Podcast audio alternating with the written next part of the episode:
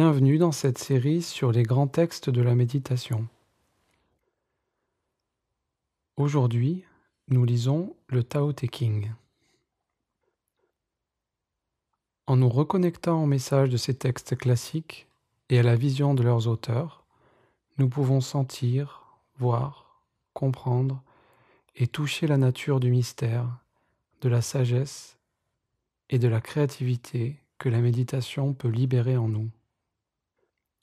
Ces textes sont présentés sans commentaire. Si vous seriez intéressé par une série qui inclut une discussion, merci de le signaler en commentaire et de me suivre. Je l'offrirai dans le futur. Aujourd'hui donc, nous lisons les quatre premiers courts chapitres du Tao Te King ou Tao Te Ching. Son titre peut être traduit par Livre de la voie et de la vertu ou de manière peut-être plus juste le classique du Tao et de sa puissance. Ce texte de tradition taoïste est apparu en Chine dans une période très troublée où les manuels de guerre étaient les écrits les plus lus. Des guerres sans fin entre seigneurs locaux ravageaient toutes les plaines chinoises, détruisaient les foyers, séparaient les couples, faisaient disparaître les enfants. Le Dao De Jing apparut alors, comme un antidote, une vision d'un autre possible pour le monde, une paix que certains entrevoyaient dans ces rimes, parfois obscures. Les versions les plus anciennes du texte, découvertes récemment et présentées ici, sont arrivées jusqu'à nous, tracées sur des lames de bambou ou des pièces de soie. Traditionnellement attribué à Lao Tse, une figure mythique, il est une compilation de dictons sur le Tao. Ces dictons trouvent probablement leur source dans les contemplations des hommes et des femmes qui s'étaient tournés vers la solitude et la nature pour retrouver la sagesse qu'ils ne voyaient plus dans le monde des hommes. Ils partagent avec nous leur vision du Tao cet élément qui est au cœur de nos expériences et qui est source d'harmonie et de justesse de vision, de compréhension et d'action. Premier chapitre.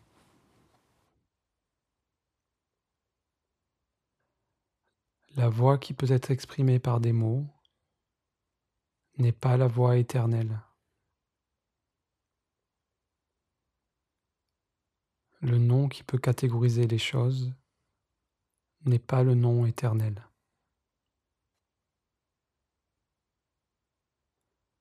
Ce qui est sans nom est l'origine de toute chose dans le ciel et la terre. Ce qui est nommé est leur mère. C'est pourquoi constamment exempt de désir, on entrevoit l'essence du mystère.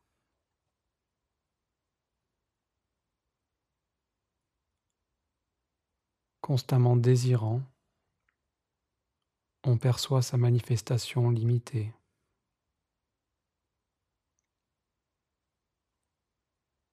Ces deux choses ont une même origine et reçoivent des noms différents. On les appelle toutes deux obscures. Elles sont obscures. Le plus obscur de l'obscur. Elles sont les portes de multiples mystères.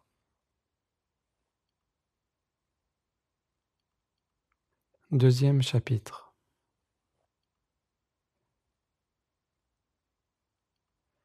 Dans le monde, Dès que tous ont su que le beau est beau, alors la laideur apparut. Lorsque tous ont su apprécier que l'aptitude est l'aptitude, alors l'inaptitude apparut. C'est pourquoi l'être et le non-être naissent l'un de l'autre. Le difficile et le facile se produisent mutuellement. Le long et le court se donnent mutuellement leur forme. Le haut et le bas se complètent mutuellement. Les notes raffinées et les sons bruts s'accordent mutuellement. L'avant et l'après se placent mutuellement en séquence. C'est pour cette raison que le saint homme s'attelle à son service sans action calculée. Il propage ses enseignements qui vont au-delà de ce qui peut être mis en parole. Dans tout ce qui arrive, le sage développe les choses, mais ne les initie pas. Il agit en leur nom, mais ne se les approprie pas. Il les suit jusqu'à leur accomplissement, mais il ne s'attache pas à leur mérite. C'est seulement parce qu'il ne s'attache pas à leur mérite que toutes ces choses ne le quittent point. Troisième chapitre. En n'exaltant pas ceux de caractère supérieur, on empêche le peuple de devenir querelleur. En ne prisant pas les biens difficiles à obtenir, on empêche le peuple de devenir voleur. En ne présentant pas ostensiblement ce qui pourrait être désirable, on empêche le peuple de devenir insatisfait.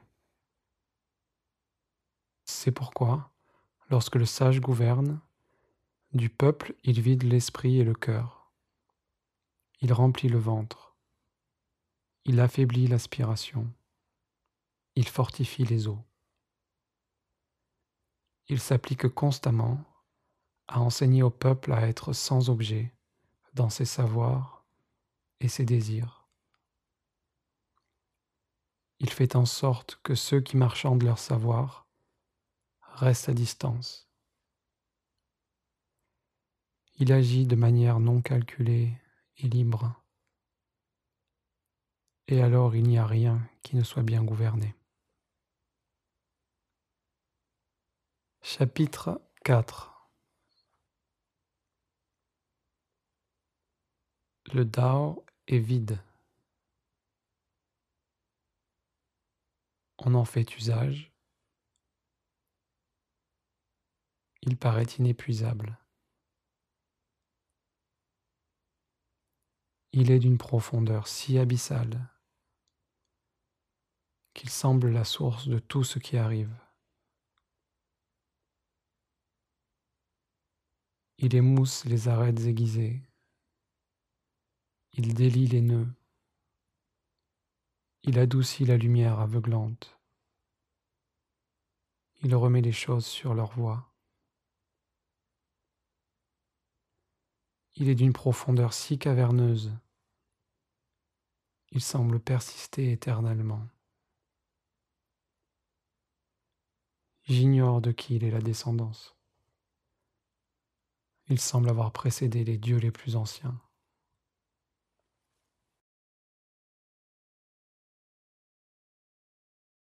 Ici se termine cette première lecture du Tao Te King.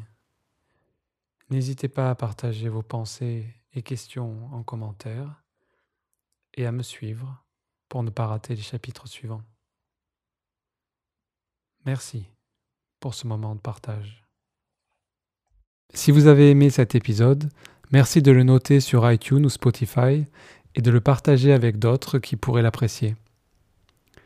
Si vous souhaitez prolonger l'expérience du texte, vous pouvez le retrouver sur mon blog à nicolaescoffier.com ou en suivant le lien dans la description de l'épisode. Sur mon site, vous trouverez également d'autres ressources gratuites, telles que des méditations guidées pour approfondir votre pratique, des outils, tels qu'un questionnaire de personnalité centré sur la spiritualité, et des articles avec des clés théoriques et des conseils pratiques sur la spiritualité et le bien-être intérieur. J'offre également un accompagnement qui se base sur mon expérience en méditation et mes études durant 12 ans de vie en Asie. J'accompagne en méditation les personnes qui souhaitent avancer dans leur pratique, en l'approfondissant et en apprenant des techniques qui leur sont vraiment adaptées. J'offre également un accompagnement thérapeutique qui permet de dénouer blocages et traumas dans la vie quotidienne, de comprendre nos expériences spirituelles intenses et de dépasser les blessures et les difficultés qui nous freinent sur notre chemin de vie. Merci et à bientôt pour le prochain épisode.